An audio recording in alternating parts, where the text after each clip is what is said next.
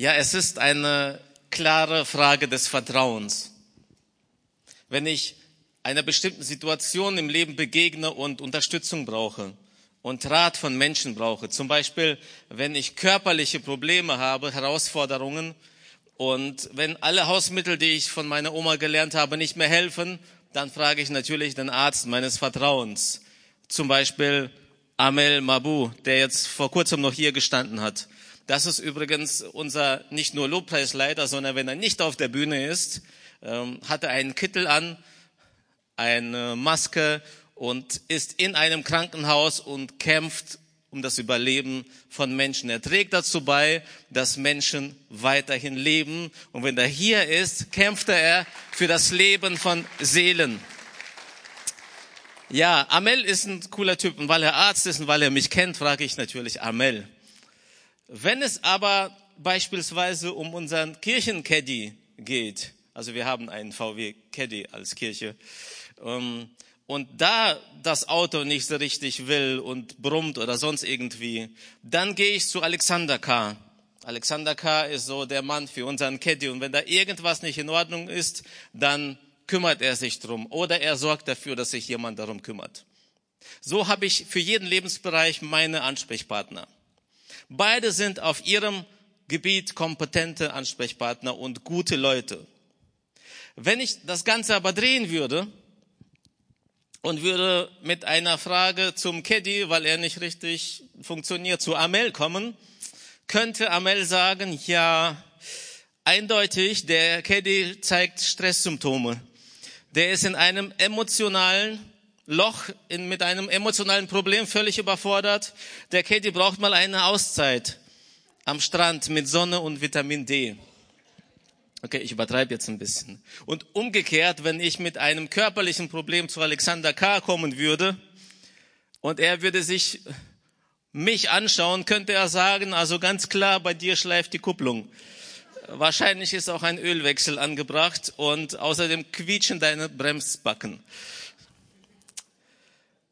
Äh, das ist natürlich jetzt ein bisschen überspitzt, übertrieben, aber das soll ein bisschen zeigen, dass äh, es schon drauf ankommt, mit was, womit wir zu wem gehen. Bei wem suche ich Rat, wenn es um wichtige Dinge im Leben geht? Und heute möchte ich etwas anderes erwähnen oder hervorheben, was für mich so wichtig geworden ist, ein, eine Sache oder eine Person oder sogar beides, an das ich mich wende, an die ich mich wende, wenn ich das Gefühl habe, ich habe einen Ölwechsel nötig. Nein, natürlich, wenn es um Orientierung im Leben geht. Und heute geht es um das Wort.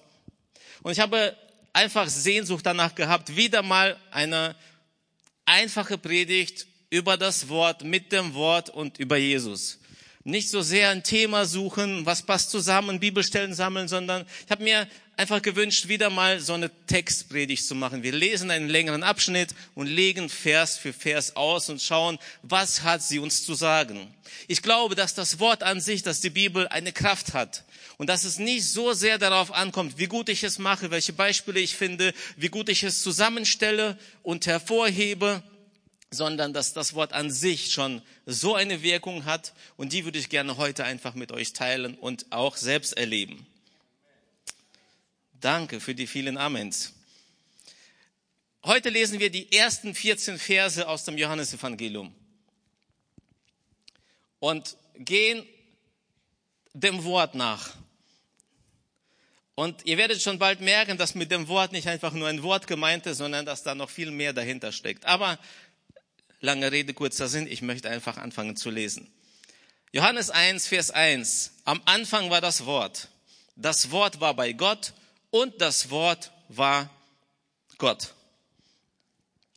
Ein Bibelvers, den ich auch in anderen Zusammenhängen gehört habe, auf einem Rhetorikseminar sogar. Bei Leuten, die keine Ahnung von der Bibel haben, sie benutzen das gerne. Vera von Birkenbill hat das sogar benutzt. Am Anfang war das Wort und mit dem Wort wird dann angefangen zu erklären, was das alles bedeutet und so weiter, welche Kraft, welche Auswirkung das Wort hat. Aber ich beginne erst mit den ersten beiden Worten, mit den Worten am Anfang. Und der geübte Bibelleser wird wahrscheinlich jetzt sagen oder Hörer, das kenne ich doch. Sowas gibt's doch auch an einer anderen Stelle, dass etwas damit beginnt. dass man sagt, am Anfang. Richtig. Erstes Buch Mose, das allererste Buch in der Bibel, beginnt auch ähnlich, denn da heißt es in Genesis oder in 1. Mose 1.1, am Anfang schuf Gott Himmel und Erde. Und jetzt kommt mein Predigerherz, mein Bibelherz, mein Auslegerherz und sagt, wieso? Wieso beginnt Johannes genauso sein Evangelium wie das allererste Buch in der Bibel anfängt? Ich glaube, ich vermute, ich interpretiere da hinein, dass Johannes etwas zum Ausdruck bringen wollte. Erstens, er wollte sagen, das, was er jetzt schreibt, ist genauso Wort Gottes wie das, was am Anfang der Bibel geschrieben wurde. Zweitens, so wie es im ersten Vers der Bibel heißt, am Anfang schuf Gott Himmel und Erde, also es geht um Schöpfung, so geht es auch im Johannesevangelium um die Schöpfung. Und zwar, er führt das ein bisschen weiter, wenn man das Johannesevangelium liest, es geht um eine neue Schöpfung. Und drittens, Johannes möchte eine Brücke schlagen zwischen dem Alten und dem Neuen Testament und sagt damit, diese Verbindung ist unzertrennlich. Sie ist wichtig, sie ist bedeutend und wir als Christen sind einfach auf der richtigen Seite, wenn wir beides lesen, wenn wir beides miteinander verbinden. Wenn das Alte Testament nicht einfach nur zur Seite gelegt wird, das war ja früher, wir leben im Neuen Testament, sondern wenn wir mit dem Alten und durch das Alte Testament verstehen, wo wir heute angekommen sind. Am Anfang. Okay, wir haben schon zwei Worte ausgelegt. Am Anfang war das Wort und jetzt wird's richtig spannend und auch kompliziert. Was bedeutet dieses das Wort? Oder wer ist dieses das Wort? Wieso steht hier das Wort überhaupt? Warum steht hier nicht irgendwas ganz Konkretes, sondern so leicht, so äh, mystisch, so versteckt, so, so, so ein bisschen gleichnishaft, bildhaft? Wir machen jetzt etwas, was nicht verboten ist, sondern sogar erlaubt ist und gut ist, wenn wir so einen Bibeltext auslegen. Wir schauen uns den Kontext an. Okay? Kontext bedeutet ja kon, bedeutet ja zusammen, ne, der Textzusammenhang. Und wir springen ein bisschen an das Ende des Abschnittes, das ich heute lesen wollte, den ich heute lesen wollte, nämlich zum Vers 14. Und das mag ich an der Bibel. In der Regel erklärt sie sich selbst. Wir müssen gar nicht so weit suchen, sondern wenn ich eine Frage habe, gucke ich in der Regel, ist es im näheren Kontext zu finden. Wenn nicht, suche ich halt weiter. Und im Vers 14 heißt es, er, der das Wort ist, wurde ein Mensch von Fleisch und Blut und lebte unter uns. Und schon ist ganz klar, was oder wer mit dem Wort gemeint ist, natürlich Jesus. Jesus wurde Mensch aus Fleisch und Blut. Er wurde einer von uns. Das war Johannes wichtig, dass er damit beginnt. Wir sprechen hier nicht von irgendeinem Außerirdischen, von irgendjemand, der weit weg ist, sondern ich rede hier von jemandem, der einer von uns war. Also müsste ich das übersetzen mit, am Anfang war Jesus. Wenn ich das jetzt aber so auslege, übersetze und mit euch darüber rede, frage ich mich natürlich, wieso schreibt das Johannes nicht? Warum dieses Versteckspielen? Warum nicht einfach nur schreiben, was Tatsache ist? Das hat verschiedene Hintergründe und denen gehen wir jetzt auf den Grund. Wir versuchen es mal mit der Übersetzung. Das ist oft eine gute Hilfe, aber ihr werdet gleich sehen, nicht immer eine sehr gute Hilfe. Wir gehen in den Ursprungstext, in den Originaltext. Das Evangelium von Johannes und überhaupt das ganze Neue Testament wurde in Griechisch geschrieben besser gesagt in Altgriechisch. Die heutigen Griechen, die verstehen das gar nicht, was man da im Original liest, so wie die heutigen Deutschen kaum verstehen würden, was Martin Luther geschrieben hat vor 500 Jahren. Sprache entwickelt sich. Und hier steht für das Wort im Griechischen der Begriff Logos. Ja, davon kommt auch logisch. Ne? Logos bedeutet das Wort, die Vernunft oder der Gedanke. Das würde also bedeuten, wenn das die Lösung des Problems ist, dann würde es heißen, am Anfang war ein Wort. Am Anfang war die Vernunft oder am Anfang war ein Gedanke. Also das wäre so, als würde Gott etwas aussprechen. Er hatte etwas im, im Gedanken und dann sprach er es aus und dann ist es geworden.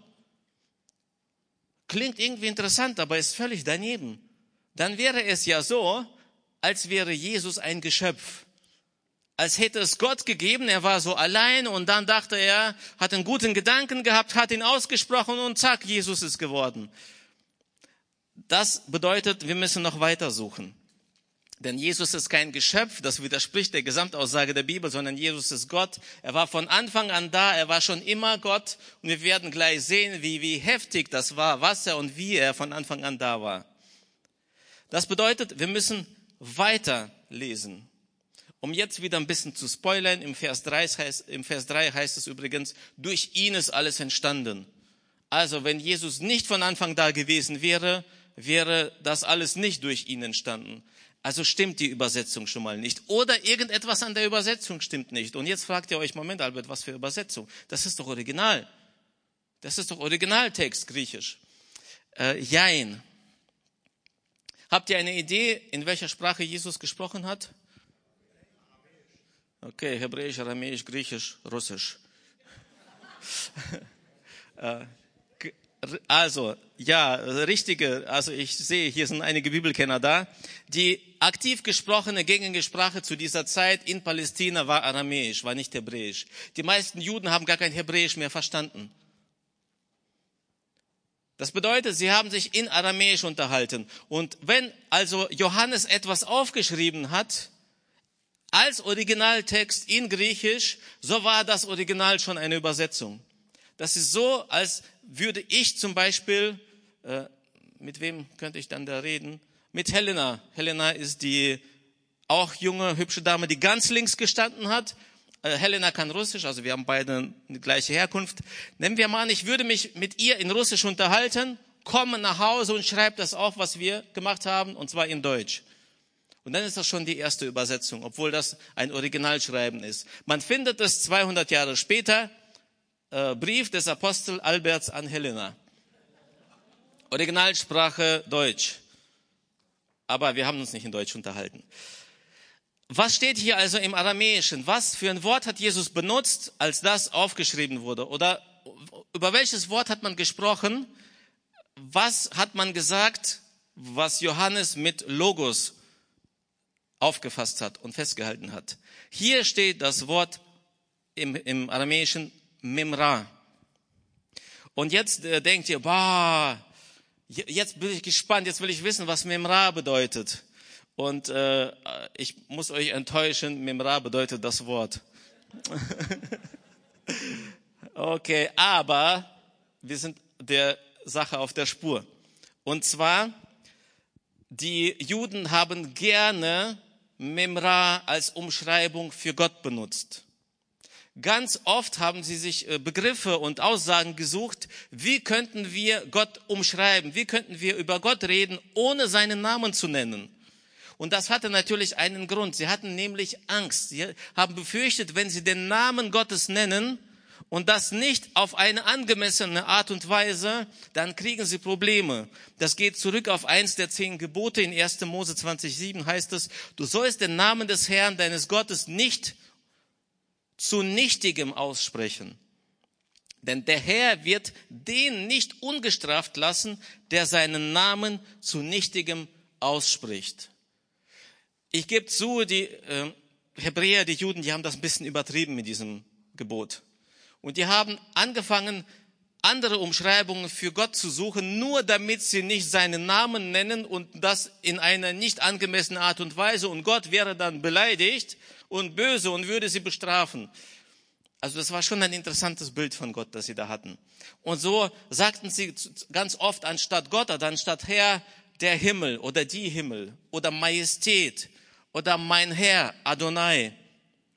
Übrigens, wenn Juden zu, weil mein Herr ist ja nichts Besonderes, ist ja was Gebräuchliches, wenn Juden zu einem Menschen auf der Straße sagen würden, mein Herr, dann sagen sie nicht Adonai, sondern Adoni um das gleich mal abzugrenzen. Also schon wieder, ne? also sie suchen so nach Wegen, um irgendwie ganz korrekt zu sein. Äh, und der eigentliche Name Gottes ist, wer weiß, wie er heißt? Okay, du bist schnell. Also die meisten würden sagen Yahweh oder Jehova. Und dann sage ich falsch. Ja, aber in meiner Bibel steht Yahweh. Sage ich trotzdem falsch. Man weiß es einfach nicht. Man weiß nur J, H, W, H, die Konsonanten. Das Alte Testament wurde natürlich in Hebräisch verfasst zu einem großen Teil und das hebräische Alphabet kannte damals keine Vokale, sondern nur Konsonanten. Man musste also deuten. Auf jeden Fall kommen wir wieder zurück. Jetzt gleich wird's wieder ein bisschen entspannter. Ich baue jetzt extra so ein bisschen Komplexität auf. Aber eigentlich ist Memra eine Umschreibung für der Herr. Und gleich wird auch deutlich, warum sie Memra hier benutzen, weil sie zwei Dinge voneinander abgrenzen wollen. Sie wollen zeigen, um wen es geht, wenn sie über Jesus reden. Und jetzt ersetze ich das, wo Mimra steht oder wo das Wort steht, einfach mit Herr und lese die Verse nochmal vor, Verse 1 bis 3 und Vers 14. Am Anfang war der Herr. Der Herr war bei Gott. Und der Herr war Gott. Der, der der Herr ist, war am Anfang bei Gott. Durch ihn ist alles entstanden. Es gibt nichts, was ohne ihn entstanden ist. Er, der der Herr ist, wurde ein Mensch von Fleisch und Blut und lebte unter uns. Wir sahen seine Herrlichkeit, eine Herrlichkeit voller Gnade und Wahrheit, wie nur er als der einzige Sohn sie besitzt, er, der vom Vater kommt. Wir sehen also, dass hier zwei Dinge nebeneinander gestellt werden oder zwei Personen. Er, der Herr und Gott. Johannes schreibt hier etwas, weil es zu damaliger Zeit Probleme gab. Es gab Kritik. Es gab, man hat in Frage gestellt, ob Jesus ein Mensch war oder Gott war. Und Johannes schreibt hier das auf so eine interessante Art und Weise. Er sagt, er, der Herr, war bei Gott und er, der Herr, war Gott. Er schreibt nicht, er war der Gott, sondern er, schreibt auch nicht, er war ein Gott, sondern er schreibt, er war Gott. Und damit wollen die, will er zum Ausdruck bringen, Jesus und Gott gehören zusammen, sie sind eins. Jesus war nicht nur ein Mensch, sondern er war Gott und er wurde Mensch, er wurde Mensch aus Fleisch und Blut, er wurde einer von uns und ist zu uns gekommen. Und jetzt lesen wir weiter. Vers 3. Durch ihn ist alles entstanden. Es gibt nichts, was ohne ihn entstanden ist. Auch das ist ganz spannend. Wir haben ja schon mal den Vergleich gemacht zwischen äh, Evangelium des Johannes und zwischen dem ersten Buch Mose. Und hier macht Johannes wieder etwas ganz bewusst. Und zwar benutzt er ein Wort, das auch am Anfang des ersten Buches Mose benutzt wurde, nämlich entstanden.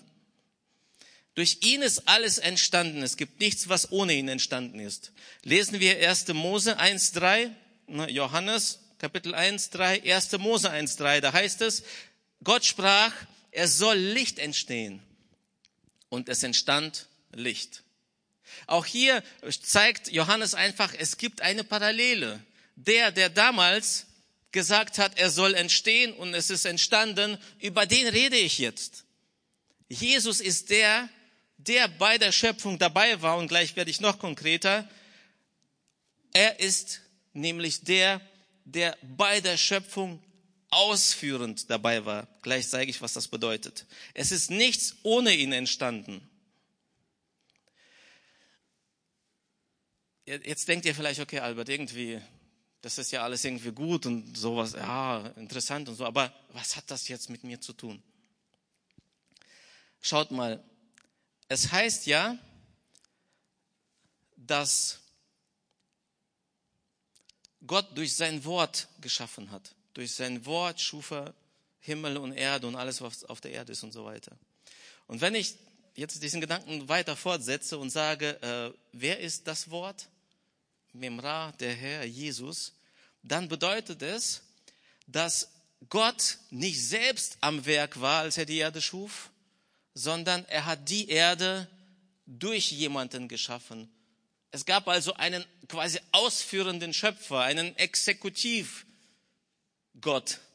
Und das war Jesus. Jesus ist der, der die Erde gemacht hat. Durch Jesus wurde die Erde gemacht. Übrigens gibt es auch eine Bibelstelle im Neuen Testament, könnt ihr gerne mal zu Hause nachsuchen, ich verrate sie nicht. Es heißt, durch ihn und für ihn und zu ihm hin wurde die ganze Welt geschaffen. Und jetzt wird's interessant. Warum, warum drehe ich so lange mich auf dieser Stelle, an dieser Stelle? Weil, wenn der, der alles geschaffen hat, nicht als der erkannt wird, macht die ganze Schöpfung ohne ihn gar keinen Sinn. Alles, was um uns herum ist, was die Erde hat, was auf der Erde ist, Menschen, Tieren, Pflanze, all das macht keinen Sinn und ist auch nicht begreifbar ohne den, der sie gemacht hat. Und das ist Jesus. Ich weiß nicht, ob der Gedanke schon mal so deutlich vor deinen Augen war. Ich habe früher immer gedacht, Gott der Vater, der hat geschaffen, der hat gemacht, der hat getan, ja, hat die Menschen gemacht, ist nicht ganz so gut geworden und dann musste die nächste Generation ran, um das wieder irgendwie wieder hinzukriegen. Den Sohn schickt er dann.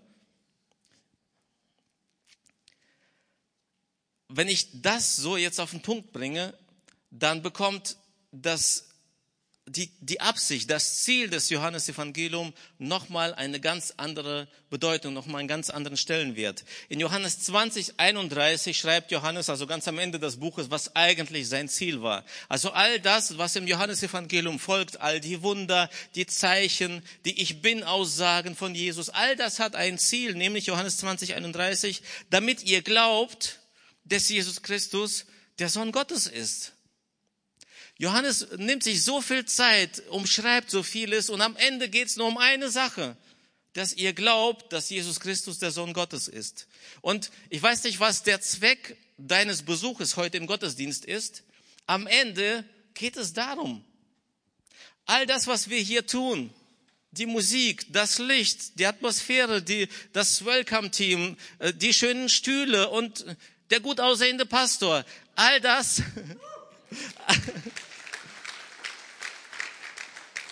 Das war natürlich Spaß. All das hat nur einen Zweck, nur einen Sinn, dass wir erkennen, dass wir glauben, dass Jesus Christus der Sohn Gottes ist. Und das haben wir gerade gesungen. Nur dir allein, nur mit dir allein, nur weil du da bist, das ändert alles, das ändert mein ganzes Leben. Und da brauche ich gar keine besonders tiefen, klugen, ausführlichen Lehren des Lebens. Wenn ich das nicht habe, ist alles andere umsonst. Und ich weiß, dass wir als Christen hier äh, schon krass sind. Denn wir sagen, es gibt nur einen Weg. Wir sind richtig diskriminierend. Wir sagen, es gibt nur einen Weg, es gibt nur Jesus. Nur durch Jesus kannst du zum Vater kommen. Nur Jesus ist der, der dir neues Leben gibt. Nur Jesus und so weiter und so fort. Und heute stehe ich dazu. Das kann morgen in der Zeitung stehen. Übermorgen kann jemand sagen, was seid ihr für welche? Wie könnt ihr sagen? Aber die anderen sind doch auch richtig. Und es gibt so viele Religionen. Aber das, was mein Auftrag ist, was auch der Auftrag von Johannes war, ist auf den hinzuweisen, nämlich auf Jesus. Lesen wir weiter, Verse 4 bis 5. In ihm war das Leben und dieses Leben war das Licht der Menschen. Das Licht leuchtet in der Finsternis und die Finsternis hat es nicht auslöschen können. Jesus ist gekommen und in ihm war das Leben. Und dieses Leben war das Licht der Menschen. Und das erinnert mich gerade an etwas, was vor kurzem passiert ist. Ne, kennt ihr diese Aussage? Ein Kind erblickt das Licht der Welt. Habt ihr sowas schon mal gehört? Leben kommt, äh, ein Kind wird geboren, ein Leben entsteht, okay, es ist schon ein bisschen früher entstanden, aber das haben wir am Sonntag vor einer Woche erlebt. Denn da ist nämlich Tobi, Eschmann und Kira, sie sind nämlich Eltern geworden und wir heißen ganz herzlich willkommen ihre Tochter Frieda, geboren am 25.07. um 16.50 Uhr. 400 Gramm wog sie bei ihrer Geburt und war 56 Zentimeter groß. Vielen Dank für den Hinweis. Ich, das hat mich so erschreckt, diese 4000, weil unsere Kids waren so 2,7, 2,8 und äh, 4000, also war, ist schon ein großer Mensch. Und äh, ja, wie gesagt, sie heißt Frieda und ich glaube, ab sofort werde ich Tobi und Kira nur noch mit diesem Satz begrüßen, Frieda sei mit euch.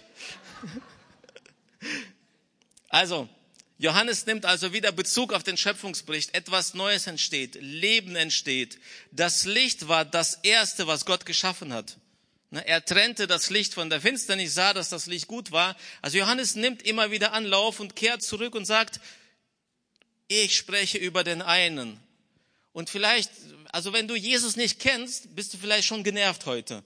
Immer dieser Jesus, immer dieser Jesus, kannst du mal was anderes erzählen? Aber ich sag dir, das ist meine Sehnsucht und ich bin zwar jetzt in der Mitte meiner Predigt das angekommen und die Zeit ist schon äh, so, dass ich am Ende meiner Predigt sein sollte, aber ich habe so eine Sehnsucht danach, einfach über Jesus zu reden, weil Jesus alles ist, weil ohne Jesus alles andere keinen Sinn macht.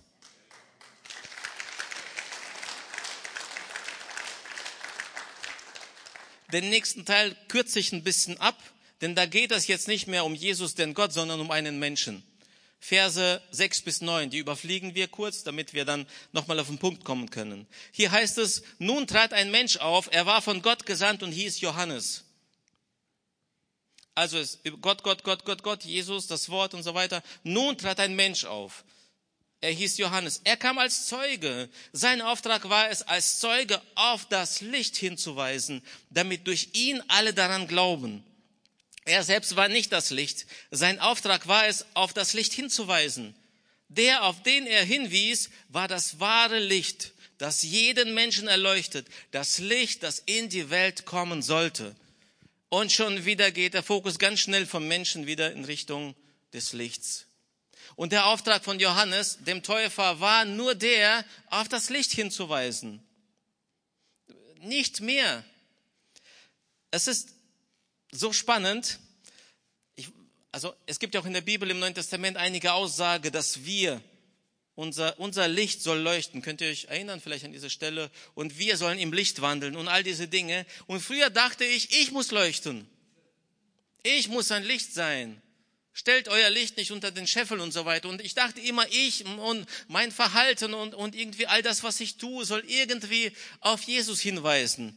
Und dann wir haben uns mit Angelika unterhalten diese Woche und kamen auf die Bibelstelle in Jesaja 60,1. Hier heißt es, mache dich auf, werde Licht, denn dein Licht kommt und die Herrlichkeit des Herrn geht auf über dir. Und ich dachte, stimmt doch. Angelika sagt, Moment mal. Hier steht, mache dich auf und werde Licht. Das ist kein Nomen, sondern Adjektiv. Werde Licht. Und jetzt gucke ich dich an, mein Bruder, und ich sehe bei dir, da oben ist schon ziemlich Licht geworden. Ein lichtes Haar, sagt man dazu. Bei, bei mir auch immer mehr. Oder eine Lichtung im Wald, ne, das sind keine Bäume. Wir sind also eingeladen, Licht zu sein als Adjektiv. Nicht wir leuchten, sondern wir sollen durchlässig werden. Weniger von uns und das Licht, das in uns ist, nämlich der, der das Licht ist, der, der das Wort ist, er soll leuchten. Das ist unser Auftrag. Wir haben nur diesen Zweck eigentlich auf dieser Erde. Unser Leben ist dann ein gutes Leben. Wir haben dann das Beste draus gemacht, wenn er durch uns durchscheint.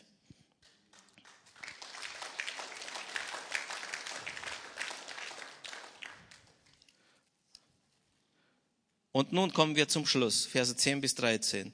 Er war in der Welt, aber die Welt, die durch ihn geschaffen war, hm, Jesus, durch ihn war die Welt geschaffen, er kannte ihn nicht. Er kam zu seinem Volk, aber sein Volk wollte nichts von ihm wissen.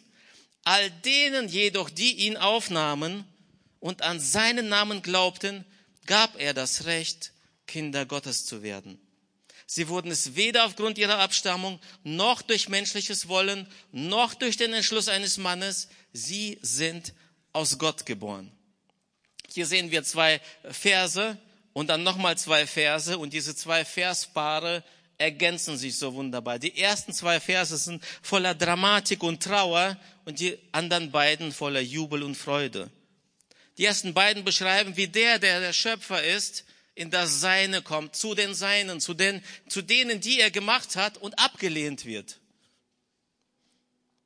Es ist so als würden die Eltern zu ihren Kindern kommen und die Kinder würden sagen, wir wollen mit euch nichts zu tun haben. Ihr seid nicht meine Eltern. Als ich das so gelesen habe, mich hat's richtig gepackt, mich hat's so bewegt und berührt. Und ich, ich, ich sehe so die Welt vor meinen Augen und all die Menschen, die Jesus geschaffen hat. und die sagen, du bist nicht mein Vater, du bist nicht mein Schöpfer. Und sie, sie lehnen ihn einfach ab. Und das Interessante ist, es ist hier kein Nicht-Erkennen im Sinne von, ein Kind trifft seine Mama nach 20 Jahren und sagt, sorry, ich erkenne dich nicht wieder. Sondern sie wollten nichts von ihm wissen, heißt es hier. Sie haben ihn abgelehnt und am Ende sogar getötet. Wenn ich diesen Gedanken weiterspinne, das ist so krass, als würden die eigenen Kinder ihre Eltern töten lassen. Und das, was mir hier so gefällt, ist, dass es bei dieser Trauer nicht bleibt. Denn es kommen die Verse 12 und 13, das ist der Abschluss und der Höhepunkt der Predigt. All denen jedoch, die an ihn, die ihn aufnahmen und an seinen Namen glaubten, gab er das Recht, Gottes Kinder zu werden. Sie wurden es weder aufgrund ihrer Abstammung, noch durch menschliches Wollen, noch durch den Entschluss eines Mannes. Sie sind aus Gott geboren worden. Hörst du all denen? Und diese Aussage damals war noch viel radikaler, als wir sie heute empfinden können, denn äh, man dachte früher, die Juden dachten, nur für sie ist das. Sie sind das Volk. Sie sind die Auserwählten. Mit ihnen kommuniziert Gott. Sie sind Gottes Kinder. Und Jesus macht hier etwas, oder wird später etwas tun. Und Johannes beschreibt das, dass nun nicht mehr das gilt, sondern es ist jetzt völlig egal, wo du herkommst. Völlig egal, wie deine Vergangenheit ist, deine Nation, äh, all das, was du getan hast, zählt nicht mehr. Denn all denen, das heißt allen, die ihn aufnahmen und an seinen Namen glaubten, gab er das Recht, Kinder Gottes zu werden. Und Jetzt möchte ich euch zum Gebet einladen. Wenn du schon Kind Gottes bist, wenn du Jesus angenommen hast, wenn du den Schöpfer der Welt angenommen hast, dann lade ich dich dazu ein, Licht zu werden, weniger zu werden. Um das mit der Aussage von Johannes zu machen, ein paar Kapitel später sagt Johannes der Täufer, er muss wachsen, ich aber muss abnehmen. Dazu lade ich dich ein. Nimm dich nicht so ernst wenn es darum geht, Menschen zu bewegen, Menschen zu erreichen. Nicht deine Fähigkeit zählen, sondern der, der in dir ist. Aber nimm dich in dem Sinne ernst, dass du einen Auftrag hast. Wir sind da, um Menschen auf das Licht hinzuweisen, um Menschen mit Jesus zu versöhnen, um Eltern und Kinder zusammenzubringen. Das ist die beste Story, die es gibt, die beste Geschichte. Kennt ihr die Sendung Julia Leischig sucht? Ja, Sie sucht irgendwie Freunde, Geschwister, Eltern, Kinder. Und das gibt nichts Schöneres, als zu sehen, wie sie dann zueinander finden. Und das ist das, wozu wir da sind. Dazu lade ich dich ein, dein Leben neu diesem Auftrag zu widmen, dass Eltern und Kindern zusammenkommen, nämlich Menschen und Gott, Menschen und Jesus. Und wenn du Jesus bisher in deinem Leben noch nicht angenommen hast, dann ist heute der beste Tag dafür, oder? Jesus kam auch zu dir. Und er steht jetzt auch vor dir, vor deiner Tür und er fragt dich, willst du mich aufnehmen? Ich bin dein Papa. Ich bin der Schöpfer. Ich will dein Leben gut machen. Und ich würde gerne für dich beten. Die ganze Gemeinde würde gerne mitbeten und diesen Tag, diese Entscheidung, diesen Moment einfach feiern. Darf ich euch zum Gebet einladen? Ihr könnt einfach den Kopf senken, die Augen schließen, auf die Schuhe gucken oder irgendwas, dass wir ein bisschen Privatatmosphäre haben.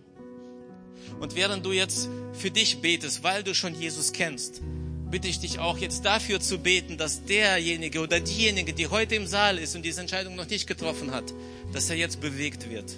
Dass er Mut hat zu sagen, Jesus, ohne dich macht alles keinen Sinn. Ich will dich. Ich will nur dich. Nur dich allein. Und wenn du heute da bist, sagst ja, ich will mich für diesen Jesus entscheiden. Ich will mein Leben in seine Hand geben dann kannst du dich jetzt bemerkbar machen durch ein kurzes Handzeichen. Und wenn ich das sehe, würde ich so gerne mit dir mitbeten und die Gemeinde betet auch mit. Wenn du da bist und diese Entscheidung treffen möchtest, dann zeig mir gerne deine Hand.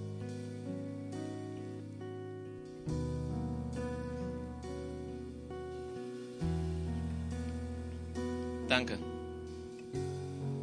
Wer ist noch da? Es ist ein guter Tag, um diese Entscheidung zu treffen. Es ist ein guter Tag, um völlig neu anzufangen.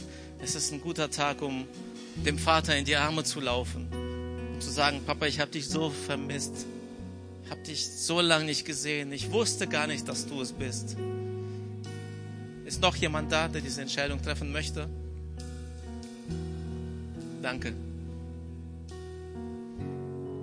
Ist noch jemand da? Danke. Danke.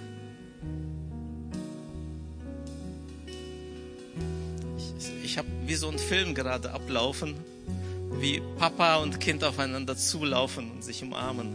Es ist so krass, es ist so stark, so bewegend. Ja. Lasst uns Gemeinde mit diesen Menschen zusammen beten, die die Entscheidung getroffen haben. Okay? Ich bete vor und lass uns alle einfach nachbeten. Jesus Christus, ich habe deine Einladung gehört ich mache dir auf. Komm in mein Leben. Werde du mein Herr und ich werde dein Kind. Du bist mein Vater. Du bist mein Schöpfer. Du bist für mich da. Und du machst mein Leben neu. Egal was bisher war, ich bringe es zu dir. All meine Schuld, meine Fehler, meine Verzweiflung und Angst. Nimm du es jetzt. Ich nehme deine Vergebung an. Ich bin jetzt ein neuer Mensch. Ich bin eine neue Schöpfung. Ich bin neu geboren und lebe jetzt mit dir. Amen.